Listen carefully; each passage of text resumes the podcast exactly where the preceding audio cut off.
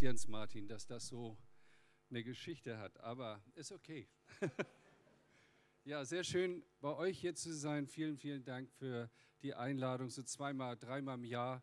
Guckt mal hier rein und jedes Mal, wenn ich hier reingucke, hat sich irgendeine Ecke verändert. Also aktuell da hinten so, die hat ja mega gewonnen, diese Ecke, die war ja immer irgendwie verwaist so ein bisschen und es sieht einfach toll aus. Es bewegt sich etwas jedes Mal passiert etwas, nicht nur äußerlich, sondern sicher auch innerlich und in der Dynamik der ganzen Gruppe und das ist toll zu sehen.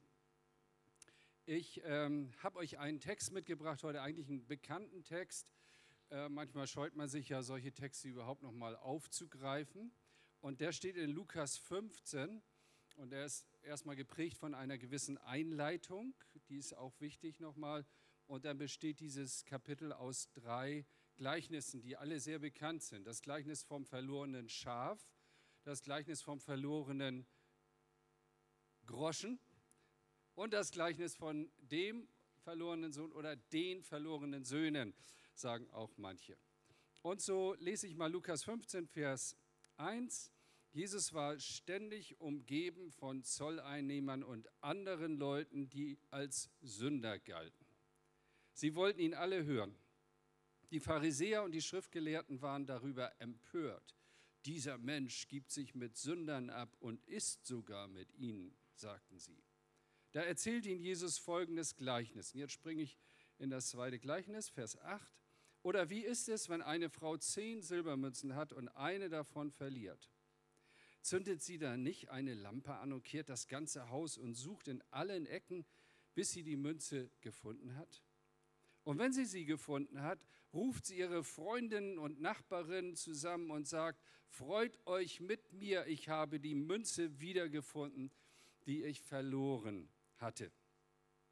Also Jesus hat oft solche, wir sagen Gleichnisgeschichten, vergleichende Bezugspunkte ausgesucht aus dem Alltag der Zuhörer. Und ich habe mich immer gefragt, wieso macht die Frau so ein Gewese? Ehrlich, also hat die einen Putzzwang oder so. Also die macht ja groß rein. Meine Frau hat auch gesagt, fahr mal weg und dann mache ich sauber und so. Ich denke, das passt irgendwie zur Predigt. Ja. Äh, warum macht die so ein gewisses, ich meine, ein Groschen, Leute, oder eine Silbermünze, ja, ist nicht mal Gold. Ähm, früher, wenn du durch die Stadt gegangen bist in Hamburg, dann haben die Leute dich angehauen, so Bettler angehauen und haben gesagt, hast du mal einen Groschen? Kann ich mich noch gut daran erinnern. Dann wurde es eine Mark und heute sind es zwei Euro. Das ist eine ganz schöne Steigerung, oder? Ja. Warum macht man so ein Gewese? Warum erzählt Jesus das hier? Irgendwie müssen die Leute das ja verstanden haben. Was ist denn der Hintergrund? Ich glaube, jeder kann sich da reindenken, wenn man etwas verliert, was einem total wertvoll ist. Das hat für andere Leute nicht unbedingt einen großen Wert, aber für uns selber manchmal. Muss nicht immer so Wertgegenstände sein, wo man sagt, ich habe mal Portemonnaie liegen lassen, ist sehr unangenehm. Da sind dann die persönlichen Papiere drin und das berührt einen irgendwie komisch, die ganzen Kreditkarten oder was man alles so da drin hat. Ja. Ich bin neulich mal mit der Bahn gefahren, eine längere Strecke und dann habe ich mir Arbeit mitgenommen und habe so eine Mappe gehabt, so wie hier auch und habe da was geschrieben, durchdacht, notiert. War eine Menge Arbeit, die da drin steckte. Und als ich fertig war, dachte ich, so, jetzt kannst du entspannen. Und dann habe ich die Mappe so an die Seite gestellt, neben meine Tasche. Und dann bin ich ausgestiegen in Frankfurt und habe die Mappe vergessen. Und äh, ich meine, für jemand, der das liest, ist das total wertlos. Aber für mich war das total wertvoll, ja, weil da, war, da steckte meine Arbeit drin. Da war auch was Persönliches notiert. Klar, keine Adresse und so war ich auch ganz froh. Aber das hatte ich verloren. Und man weiß, wenn man einen Führerschein verliert und so, ist viel Gerenne. Und diese Frau hatte zehn Silbermünzen und verlor eine davon. Und da muss man wissen, dass eine verheiratete Frau damals an einem Stirnband erkannt wurde. Wenn du das mal zeigst. So ungefähr sah das aus. Also ein vollständiges Stirnband. Wir haben einen Ehering, tragen links oder rechts, je nachdem, das ist unsere Kultur. aber damals hat man eine verheiratete Frau an so einem, einem schönen Stirnband erkannt mit diesen Münzen da drauf. Und darauf nimmt Jesus Bezug. Das wissen wir ja nicht, weil das nicht unbedingt unsere Kultur ist. Das war also für sie ein richtig großer, dicker Verlust. Und da vorne fehlt, fehlte so eine Münze, ja, und stellt euch mal vor, die ist jetzt rausgegangen, also wenn sie jetzt kein Stirnband getragen hätte, und hätte sie gesagt, bist du nicht mehr verheiratet? Ja, wo ist dein Ring, würden wir sagen. Und hier, das ist halt so, wenn man, wenn man äh, jemand trifft und das fällt halt einfach auf, wo ist denn deine Münze? Und sie musste sich rechtfertigen und sagen, ich habe die verloren. Es war also nicht mehr vollständig. Es ist uns unangenehm oder es war ihr auch unangenehm. Ja, sie hat das versucht zu verbergen. Ich habe neulich mal mit jemand gesprochen, der hatte offensichtlich mit den Zähnen Probleme und da fehlte vorne etwas und jedes Mal beim Lachen so die Hand vom Mund genommen. Das ist eine komische Geste so. Ne? Aber es war einfach so, ja, ich will das verbergen oder das tut mir weh, das tut mir leid. Es war ein Teil ihres Lebens, etwas Persönliches, etwas Einmaliges, etwas, was unersetzlich für sie war. Und das hat sie absolut schmerzhaft empfunden. Und Jesus erzählt ja nicht hier eine rührige Geschichte von einer Frau und sagt, komm, lass uns mal zusammenlegen und für die sammeln, dass das dann wieder vollständig ist, sondern er will ja etwas sagen, er will etwas verkünden. Er hat zwei Zielgruppen vor sich, die Pharisäer und die Schriftgelehrten und die Zöllner und Sünder, das war die andere Kaste. Das war die andere Denomination. Und die kamen alle und wollten von Jesus hören. Und an die hat er eine Botschaft. Und die Botschaft lautet, die erste Botschaft, die er hier aufgreift, ist, Gott hat etwas verloren, ihr lieben Leute alle, was ihm total wichtig ist. Etwas Persönliches, etwas, was zu ihm gehört und zu seiner ähm, Identität gehört. Etwas, was er über alles lieb hatte. Das ist der Mensch. Wir, die wir nahe bei ihm sein sollen. Und wir sind nicht da, wo wir eigentlich hingehören. Wir sind nicht da, wo wir eigentlich sein sollen, nämlich in der Nähe Gottes. Und mit diesem Gleichnis, mit dieser Eröffnung lässt Jesus uns hier in das Herz Gottes hineinblicken. Als Adam und Eva sich von Gott abwandten, da gingen sie ihrem Schöpfer verloren. Da war eine Distanz und Gott lief schon damals durch den Garten und rief, Adam, wo bist du? Habt ihr mal Menschen gehört, die etwas, die, die ein Kind verloren haben? Die einen Menschen verloren haben? Das ist nicht so, Adam, komm raus hier, irgendwas, du, hockst du ja oder so, so ein bisschen auf cool, sondern da ist richtig ein Schmerz. Dieses Rufen Gottes ist anders als ein Vorwurf es ist Trauer, es ist Sorge, es ist Beziehung, die nicht da ist. Und dieses Rufen Gottes, ihr Lieben, ist quer durch die ganze Bibel zu finden. Eigentlich auf jeder Seite. Gott ruft den Menschen. Gott sagt in Jesaja 65, Vers 12, denn ich rief und niemand antwortete. Können wir das mal so als Bild von Gott aufnehmen? und uns vorstellen, ein Gott, der ruft, der den ganzen Tag, heißt es an einer anderen Stelle, die Arme ausstreckt nach seinem Volk, nach Menschen, die eigentlich zu ihm gehören. Römer 10, Vers 21. Den ganzen Tag habe ich meine Hände ausgestreckt nach diesen Menschen. Es gibt im Alten Testament die Geschichten von David, dem König David, und er hat ja mehrere Kinder gehabt. Ähm, und er hat einen seiner Söhne verloren der hieß Absalom. Und dieser Absalom, der hat so Familienrevolte gemacht, wollte seinen Vater vom Thron stürzen, wie das so manchmal üblich war. Und äh, war eine schlimme Geschichte. Und dann ist er geflohen auf einem, äh, auf einem Pferd und ist, er hatte so schöne lange Haare. Und er hatte sich dann in einen Baum verwickelt und aufgehangen. Ja, und dann hing er da und dann kam der, der Oberhäuptling da ähm, von der Armee und der hat, der hat ihn dann erstochen. Dann war er tot. Ein Aufrührer. Normalerweise sagen, ein Glück, ja, jetzt hat er die gerechte Strafe bekommen. Und dann, dann leidet David. Er leidet.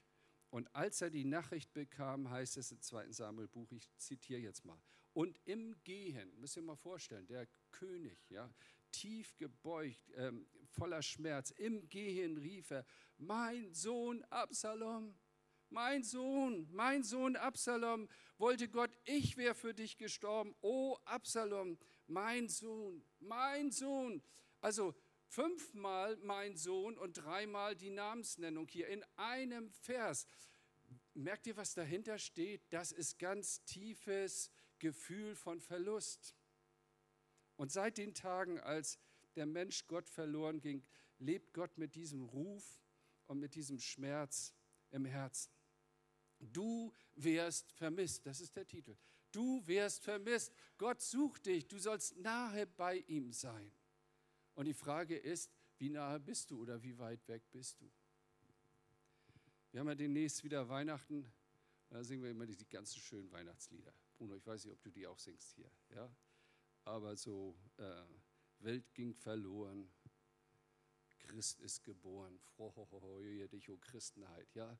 Und dann schmettern wir das, hinterher essen wir unsere Gänsebraten. Aber haben wir überhaupt eine Ahnung, was das heißt? Die Welt ging Gott verloren. Was für eine Verlorenheit ist überall zu sehen und zu merken, an jedem Bahnhof. Guck mal die Leute an. Wie viel Verlorenheit. Ja. Verstehen wir das, was das bedeutet? Ich würde sogar noch einen Schritt weiter gehen und sagen, das Glück Gottes ist eigentlich nur dann vollkommen, wenn wir bei ihm sind. Hey, so wie meine Frau, die freut sich, wenn die Familie mal zusammen ist. Wir wohnen ja alle woanders jetzt. Gar nicht so einfach, das muss man richtig organisieren. Das ist nicht wie früher, wo man manchmal dachte, oh, es wäre ganz gut, mal allein zu sein. Ist genau das Gegenteil jetzt eingetreten. Wie schön, wenn alle da ist. Ich weiß noch, wenn meine Oma, das war eine sechsköpfige Familie mit, mit äh, Ehepartnern und Kinder und Kindeskinder und die Oma saß mittendrin, meine Oma. Und dann, das war so Kriegsgeneration, nicht? Kinder esst man esst, hat sie immer gesagt. Das war so das Höchste. Sie konnte mal so richtig fett auftischen. Das war ja das, was sie immer vermisst hat. Wir waren alle zusammen und wer einer fehlte, dann, dann war das nicht komplett.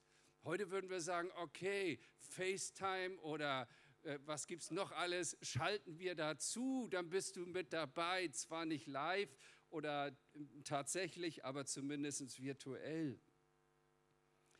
Gottes Glück ist nur vollkommen, wenn wir wieder da sind, wo wir eigentlich hingehören, nämlich in die Nähe Gottes.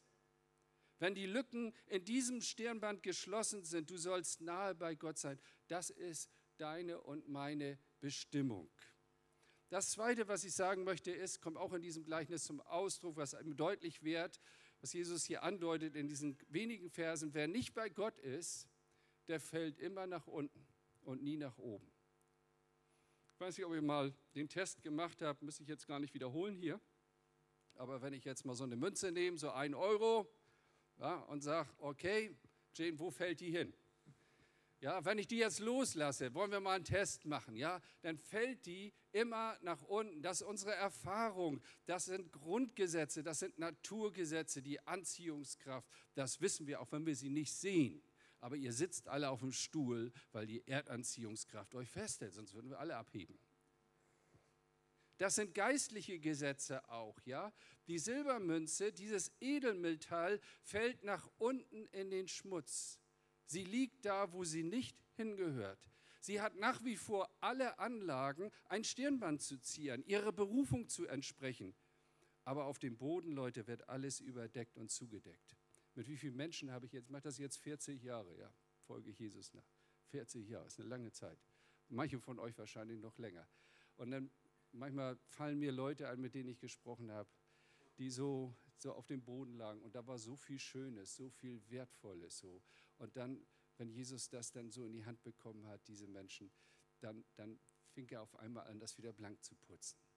Und dann kamen Gaben raus, es kam Befähigung raus, es kam Stärken raus. Das war richtig schön zu sehen. Diese Münze hat alle Anlagen. Aber auf dem Boden, Leute, wird alles zugedeckt. Wer nicht bei Gott ist, der fällt immer nach unten und nie nach oben. Ich habe einen Mann vor Augen, fällt mir gerade ein, der zu mir kam in die Seelsorge schon viele Jahre her. Und er weinte bitterlich. Er weinte bitterlich, richtig flehend, so gefleht. So, ich weiß nicht, ob ihr. So, ich kann, wusste gar nicht, dass ein Mann so weinen kann. Und er sagte zu mir: Ich habe die Gute verlassen und ich habe die Hexe genommen. Das war seine Aussage. Hat alles vergeicht, hat seine Familie verlassen für irgendeine Frau. Und dann hinterher kam der große Katzenjammer, die hat ihn richtig über den Tisch gezogen. Ähm, so ganz nach unten gegangen. Jetzt fängst du ganz von vorne wieder an. Ja? Wie willst du das jetzt wieder richten? Guck mal, wir haben diese, äh, diese Arbeit Stadtinsel, diese sozialdiakonische Arbeit hier in Hamburg, die wir ja gemeinsam als Elim-Gemeinden tragen. Und äh, ich bin immer beeindruckt, wir haben einmal im Jahr diese Mitgliederversammlung, da werden Berichte gegeben, schick und satt heißt das. Ne? Leute dann anstehen für Essen. Und da fragst du dich wirklich, also wie weit ist das nach unten gegangen mit denen? Aber nicht nur, ich sag mal, Menschen, die äußerlich bedürftig sind, sondern auch so, wenn du mit dem Nachtbus zu Obdachlosen rausfährst, man fragt sich manchmal, wie kann man das schön finden, auf der Straße zu leben? Manche wählen sich das ja auch selber. Und dann hocken die sich zu den Leuten, bringen ein bisschen Tee mit und dann hören sich die Geschichten an. Das geht so schnell heute. Und wenn du da nicht gelandet bist, dann sei Gott dankbar. Das geht so schnell, die Grenze ist so schmal. Ja? Ähm, und das sind Goldstücke, das sind Edelmetalle, die gehören eigentlich in die Nähe Gottes. Und diese Botschaft dahin zu bringen, ist ja heute auch schon deutlich geworden. Du wirst vermisst. Auch du gehörst dazu. Auch du gehörst zur Familie Gottes, auch wenn du vielleicht im Moment nicht da bist, wo du sein sollst. Und dann ist so viel Verlorenheit auch bei den Wohlhabenden, bei den Erfolgreichen, ja auch in Firmenberatung und so weiter. Das sind so gut situierte Leute, die verdienen einen Haufen Geld, viel mehr als ich jemals verdient habe. Und so viel Verlorenheit. Ich habe neulich 15 Interviews in einer Firma geführt und dann hörst du das und kommst ein bisschen privat auch ins Gespräch bei diesen Interviews und dann hörst du, ähm, die Sinn, die, diese Sinnfrage, die schwingt dann bei vielen auch mit. Warum tue ich das eigentlich alles? Ja, auch mit viel Geld kann man ganz, ganz unglücklich sein und nicht da, wo man eigentlich hingehört. Wer nicht bei Gott ist, fällt immer nach unten und nie nach oben. Ich weiß noch, als ich vielleicht 14 war, war ja auch Gemeindekind damals, wie man das so schön sagt. Meine Eltern waren gläubig. Ne? Wir, sie haben uns mit in die Gemeinde genommen und wir haben auch ganz andere Sachen im Kopf gehabt. Da hatten wir so Bibelunterricht. Ähm, und äh, dann gab es so eine sogenannte Einsegnung. Kennt ihr das noch? Einsegnung. Also das heißt so, das war wie Konfirmation, nur man durfte das nicht sagen, aber so ähnlich, hat man auch einen Haufen Geld gekriegt. Also äh, ich meine, wir waren auch nicht erlöster als andere, ne?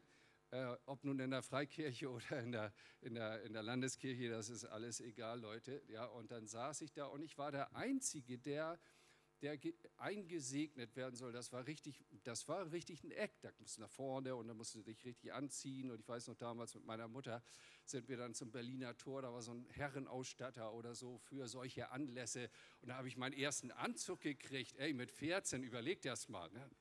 Den habe ich aber lange nicht mehr. So. Poleke gibt es immer noch. Also, okay, du weißt Bescheid. Alles gut. Ich wollte das vermeiden, hier eine Werberede zu halten. Ja. Und dann saß ich da und ein späterer Freund, ein älterer Pastor oder ein paar Jahre älter war als ich. Und ich weiß noch, ich saß da und er hat zu mir gesagt, Hartmut, du bist der Einzige, dem diese Predigt jetzt gilt. Hat mich angeguckt und hat gesagt, Hartmut, es hat mir einen Vers gelesen, zwei Verse aus der Bibel. Es ging ein Mensch hinab von Jerusalem nach Jericho. Und eine andere Stelle, und er ging hinauf nach. Und er hat gesagt, es gibt zwei Wege in deinem Leben. Entweder du gehst hinab oder du gehst hinauf. Das ist genau das, was sie hier sagt. Hey, das behält man sowas. Das kann man auch als 14-Jähriger begreifen. Das hat sich so tief in mein Herz gebohrt und dann habe ich eine Karriere gemacht hinab. Ja. Richtig, richtig weg von Gott. Und da habe ich mich wieder erinnert was mir mein alter Freund Bernd Ewert damals gesagt hat. Und dann saß ich da im Gottesdienst und höre, wie Gott mich anspricht und sagt, Hartmut, es gibt einen Weg zurück. Konnte ich nicht glauben. Da war so viel passiert. Es gibt einen Weg zurück. Und ich merkte meine ganze Verlorenheit. Ja? Die Silbermünze, drittens, war verloren, aber sie war nicht vergessen. Das ist auch gut. Gott hat vielleicht den Draht zu dir verloren. Vielleicht sagst du, ja, Gott redet gar nicht zu mir, ich weiß gar nicht, wie soll ich das denn als hier so einordnen.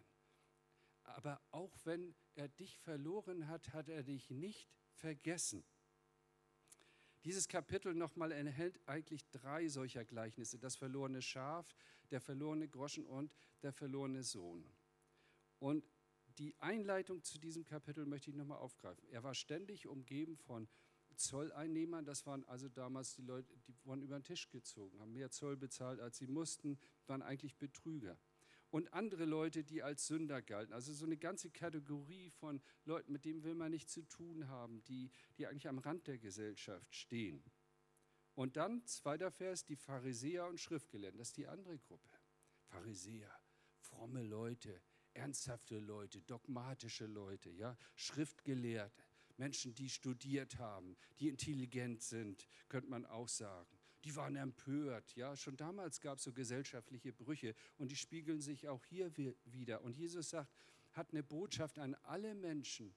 Und er sagt, hört mal, ihr, die ihr euch gerecht haltet, ihr, die ihr intelligent seid, ihr, die ihr ganz in der Gosse gelandet seid, ihr, die ihr das Finanzamt betrügt und den Menschen das Geld aus der Tasche zieht, alle ihr seid gemeint. Da macht Gott keinen Unterschied. Ihr werdet alle vermisst, jeder Einzelne. Denn das Schaf ging außerhalb des Stalls verloren. Der Groschen innerhalb. Du kannst hier in diese Gemeinde kommen und total verloren sein, ich sag's dir. Du kannst auch in, im Haus Gottes verloren sein, wenn du nicht da bist, wo du sein sollst. Und du kannst auch außerhalb verloren sein. Zeigen wir nicht mit Fingern auf die, die das noch gar nicht verstehen und noch gar keine Ahnung haben von dem, was wir hier reden. Die Münze ging im Haus verloren, das Schaf außerhalb. Der eine Bruder blieb immer im Haus. Und der andere ging ganz weit weg und landete für einen Juden unvorstellbar bei den Schweinen und fraß das Essen der Schweine. Und was ich auch noch interessant finde, ist, ich meine, das eine Gleichnis fängt an, 100 Schafe und eins geht verloren. Hier macht Gott auch etwas deutlich durch Jesus. Er sagt, wenn Harburg zu 99 Prozent gerettet wäre, ich meine, er ist ja weit weg. Wenn Harburg zu 99 Prozent hier in der Church sitzen würde, und es gibt noch einen da draußen, der nicht im Stall ist, der nicht bei Gott ist, dann geht er hin und sucht den einen. Dann hat diese 99 Prozent Gemeinde immer noch den Auftrag, diesen einen zu suchen und zu retten. Und bei zehn Münzen, eine, wie viel ist das? Zehn Prozent. Wenn wir 90 Prozent hätten, dann hätten wir den Auftrag, noch zehn Prozent zu suchen dann wäre das immer noch nicht erledigt, dann wären wir immer noch nicht so eine Insider-Gemeinde, die sich nur um sich selbst dreht. Es geht um die anderen, es geht um die verlorenen Leute. Es geht immer um den einen. Und wenn da zwei Brüder sind und 50 Prozent, also ich habe da jetzt angefangen, könnt ihr selber weiterrechnen. Also Jesus ruft mit diesen drei Gleichnissen, ein fantastisches Kapitel, alle Menschen zurück zu Gott, die Frommen und die Gefallenen. Die, die immer geblieben sind im Haus und trotzdem verloren sind, ganz weit weg sind. Und die, die, die irgendwie einen Weg versucht haben, ohne Gott zu leben und die ganz weit weg sind. Niemand ist bei Gott vergessen. Gott denkt an die Menschen, die hier wohnen, hier in diesem Bezirk wohnen, in Harburg wohnen, in Hamburg wohnen, wie auch immer. Und es gibt einen Dialog der ist aufgeschrieben im Prophetenbuch Jesaja, der ist so festgehalten. Jesaja 49, Vers 14. Jerusalem klagt, ach, der Herr hat mich im Stich gelassen, er hat mich längst vergessen. Das ist die Ansprache ja, von Jerusalem hier jetzt, von dieser Stadt oder von den Menschen in der Stadt. Vers, nächster Vers. Doch der Herr antwortet dir. Und er stellt das mit einer Frage. Sag mal, kann eine Mutter ihren Säugling vergessen? Bringt sie es übers Herz, das Neugeborene seinem Schicksal zu überlassen? Das sind rhetorische Fragen. Die braucht man eigentlich nicht beantworten. Nein, natürlich nicht. Wenn man gesund ist, vergisst man doch sein Kind nicht. Und, er, und dann sagt Gott, und selbst wenn sie es vergessen würde, ich vergesse dich niemals. Gott sucht jeden Tag, zu jeder Stunde. Es gibt im Hohelied so ein schönes Beispiel, das ist, das ist nun sehr poetisch nochmal. Des Nachts lag ich auf meinem Lager und suchte, den meine Seele liebt. Ich suchte und fand ihn nicht. Wisst ihr, was da für ein Bild aufge, aufgeworfen wird? Ein, ein Gott, der nachts auf seinem Bett liegt und nicht in Schlaf kommt, weil er, weil er seine Leute vermisst oder weil er seine Braut vermisst. Ich, ich lag auf meinem Lager, ich suchte, den meine Seele liebt. Und ich stand auf, ging in die Stadt, durch die Gassen und Straßen und fragte, habt ihr nicht gesehen, den meine Seele liebt? Ein Gott, der durch unsere Straßen geht, der fragt, wo ist jemand, der gesehen hat, wer verloren ist. Und als ich ein wenig an ihn vorüber war, da fand ich, den meine Seele liebt. Ich hielt ihn und ließ ihn nicht mehr los, bis ich ihn brachte in meiner Mutter Haus, in die Kammer derer, die mich geboren hat. Was für ein Bild. Wisst ihr, ich war auch so ein Verehrter, der in Hamburg irgendwo versucht hat, sein Glück zu finden. Und was damals so St. Pauli, Grünspan, ich weiß nicht, ob euch das was sagt, so, das war so meine Insel. Und da, und dahin, da hat Gott seine Leute hingeschickt vom Jesus Center in Hamburg damals. Ich war total down und auch äh, nicht klar im Kopf und mit Drogen zu. Und da stand damals ein junger Mann und hat mir gesagt, Jesus liebt dich. Und eine junge Frau, die saß an der Kasse, das war die Kassiererin, die ist heute in der Elem in Hamburg, die ist auch gerettet. Ja? Das waren Leute, die kamen zu uns und das war Gott in ihnen und durch sie und sagten, hier ist jemand, der dich liebt. Und wir haben die ausgelacht, aber Gott hat mich gefunden. Und Gott sucht, Gott geht durch unsere Gassen, er steht auf ihn, hält es nicht zu Hause. Und das ist auch unsere Setzung als Gemeinde. Vor vielen Jahren sind wir mal aus dem Urlaub gekommen, da wohnten wir in Ostfriesland. Und äh, wir sind nach Italien. Das ist eine weite Fahrt mit zwei kleinen Kindern, die fragen dann schon in Bremen, sind wir gleich da, ne? so ungefähr. Das kennt ihr ja, so das Spielchen. Und wir kamen von Italien zurück, eine weite Fahrt ohne Klimaanlage, so ein alter Jetta, den hatte ich geschenkt bekommen, weil Pastoren haben ja immer kein Geld und fahren immer so mit den geschenkten Autos durch die Gegend. Jedenfalls war das damals so. Und äh, ich weiß, die Kinder haben rumgequengelt und so und irgendwann hatte ich dann die Nase voll, ja, wir wollen das essen und so weiter äh, und haben Durst. Und ich weiß nicht, ob ihr an der A1, man fährt so die A1 hoch, da gibt es eine bestimmte Raststätte, die heißt Dammerberge. Guckt euch die mal an hier. Das, genau. Kennt ihr das Ding? Das ist eine spezielle Raststätte. Normalerweise ist eine Raststätte immer links oder rechts der Autobahn und eigentlich kann man nicht von einer Seite zur anderen rüber, wenn man nicht lebensmüde ist. Ja? Ähm, also man fährt raus und dann ist klar, du bist rechts oder du bist auf der anderen Seite. So, und diese Raststätte hat einen Zugang von beiden Seiten. Die ist nämlich über die Autobahn gebaut. Bin jetzt viele, viele Jahre nicht da gewesen, aber ich denke, funktioniert immer noch so. Ja? Und da kannst du dich dann sozusagen über der Autobahn hinsetzen, kannst gucken, wie die Autos so hin und her fahren. Ja, und jetzt ist es wichtig, dass du den richtigen Abgang nimmst. So, wir sitzen da also, haben eine Zeit lang ungesund gegessen, die Kinder waren dann aber zufrieden. Und dann sind wir als Familie wieder runter, wo unser Auto stand. Und äh, als ich zum Auto komme, da steht da ein kleines Mädchen und weint. Also, wie, was machst du hier? Meine Mama ist nicht da. Was? Deine Mama ist nicht da? Wo ist die denn? Weiß ich nicht. Stellt euch jetzt mal vor, also ich, fang, also ich bin nicht so unbarmherzig, wie das jetzt klingt. Aber ich würde jetzt zu diesem Mädchen sagen, weißt du was? Deine Mama die hat dich vergessen. Die will gar nichts mehr mit dir zu tun haben. Die ist, die ist, einfach, die ist einfach losgefahren. Die hat dich hier stehen lassen und jetzt denkt sie nicht mehr an dich. Also ich habe das mal erzählt in einer Gemeinde. Hinterher ist eine Frau zu mir gekommen, hat geweint und hat gesagt, das hat mich so angegriffen. ja, sag ich, aber ich habe das nicht so gemacht. Was denkt ihr denn, was ich gemacht habe? Gesagt, pass mal auf, ich habe überlegt, denn was kann passiert sein? Klar, Wahrscheinlich ist die falsche Seite runtergegangen, einfach losgelaufen.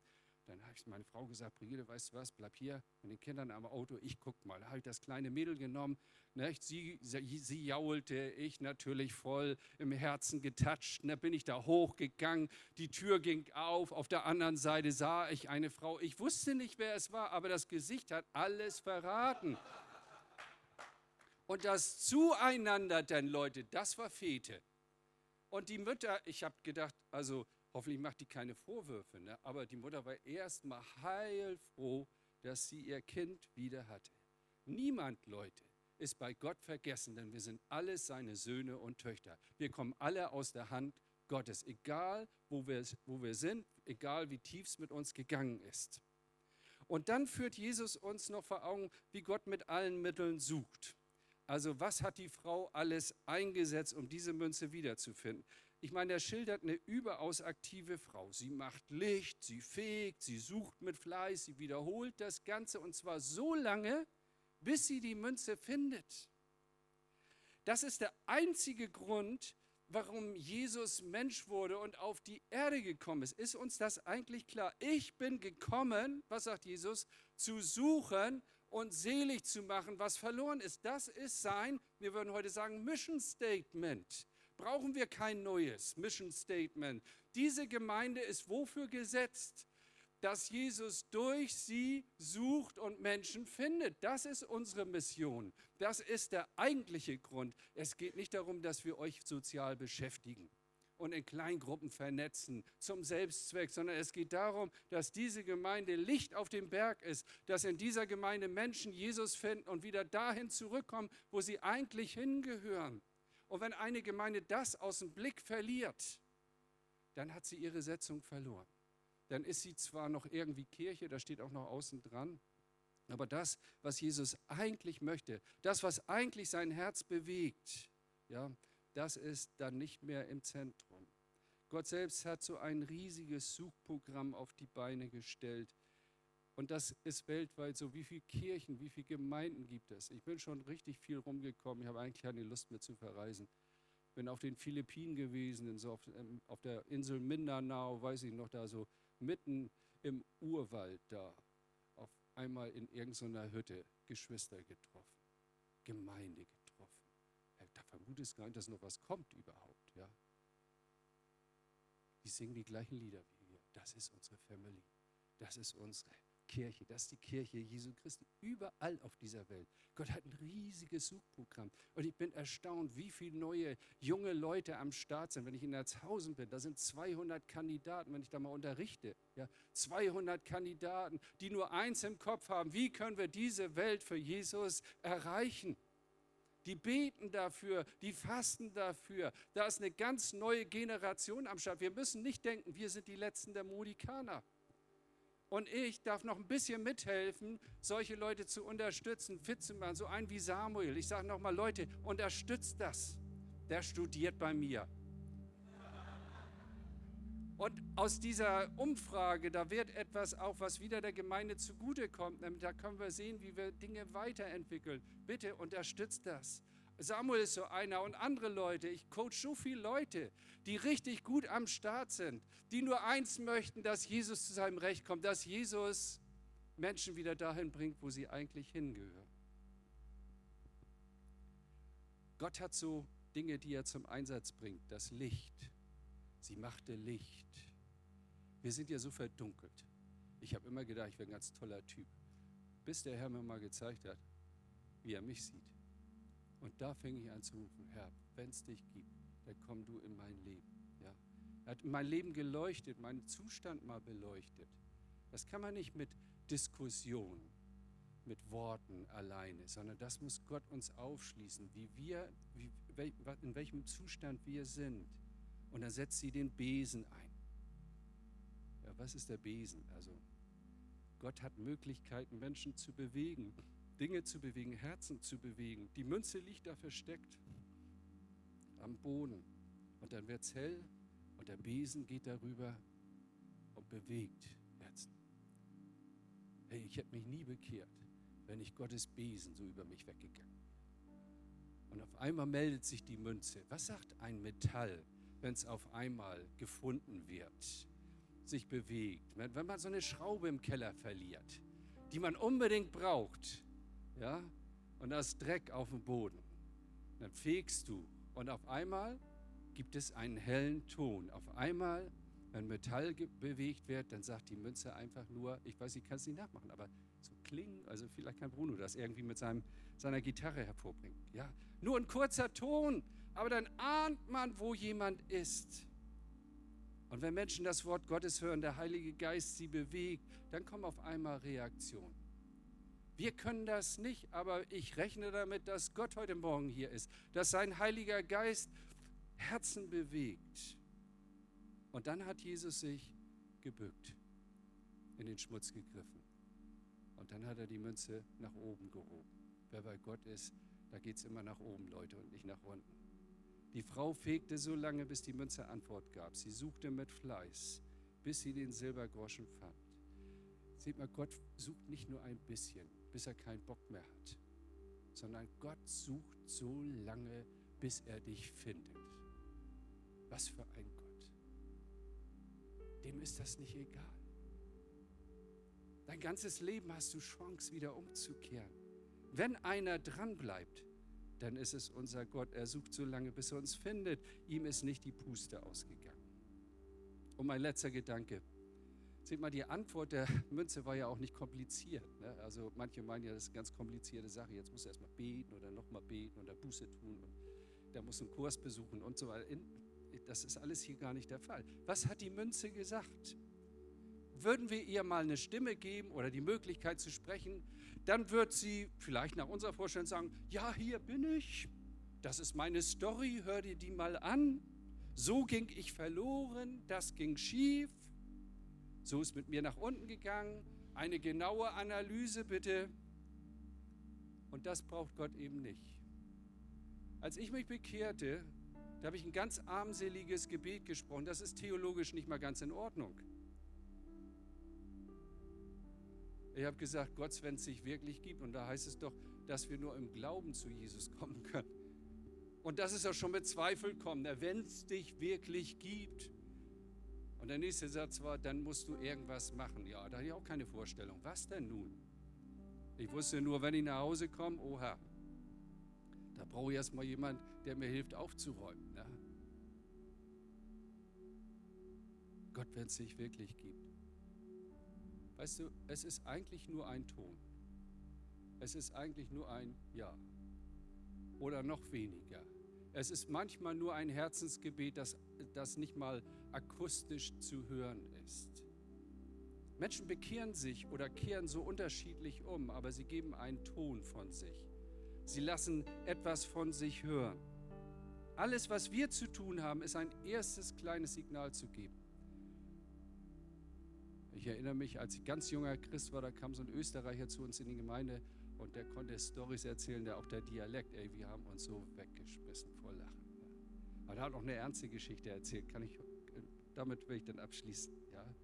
Sagt, ich wohnte an der Donau, wir standen da als, als Jungs an der Donau, das war ein reißender Flussabschnitt.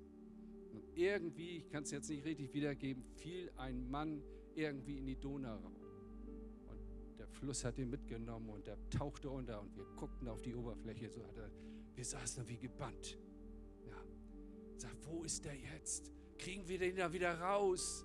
Na, bei der Reiß, bei der reißenden Strömung.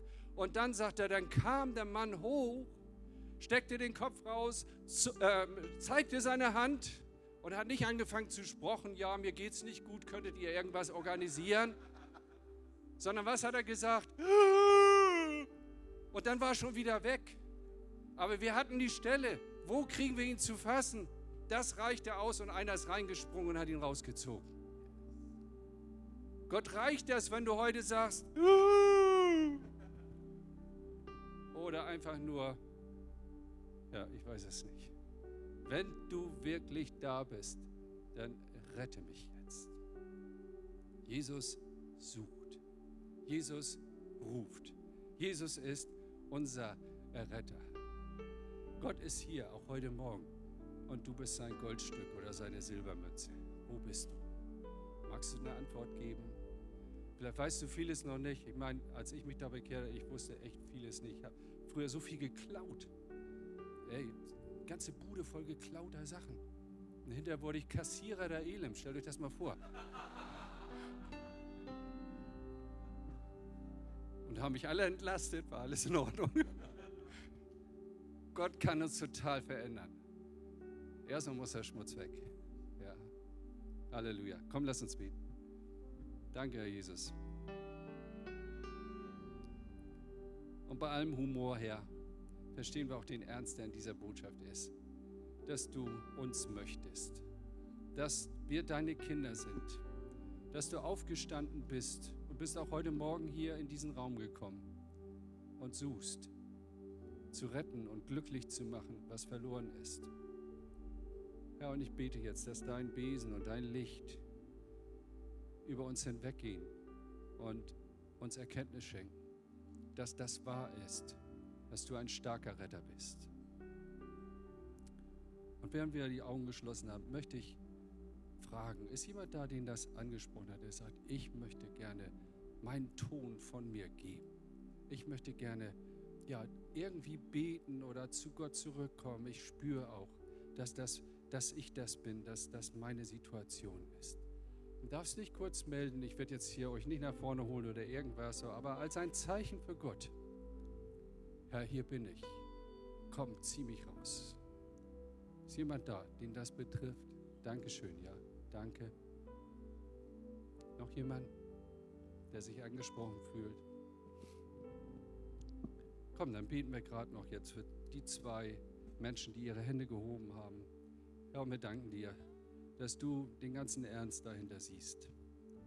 Und dass du mit aller Liebe und mit aller Wärme und mit aller Empathie ja, beide in den Arm nimmst und ihnen deutlich machst, du darfst wieder da sein, wo du hingehörst.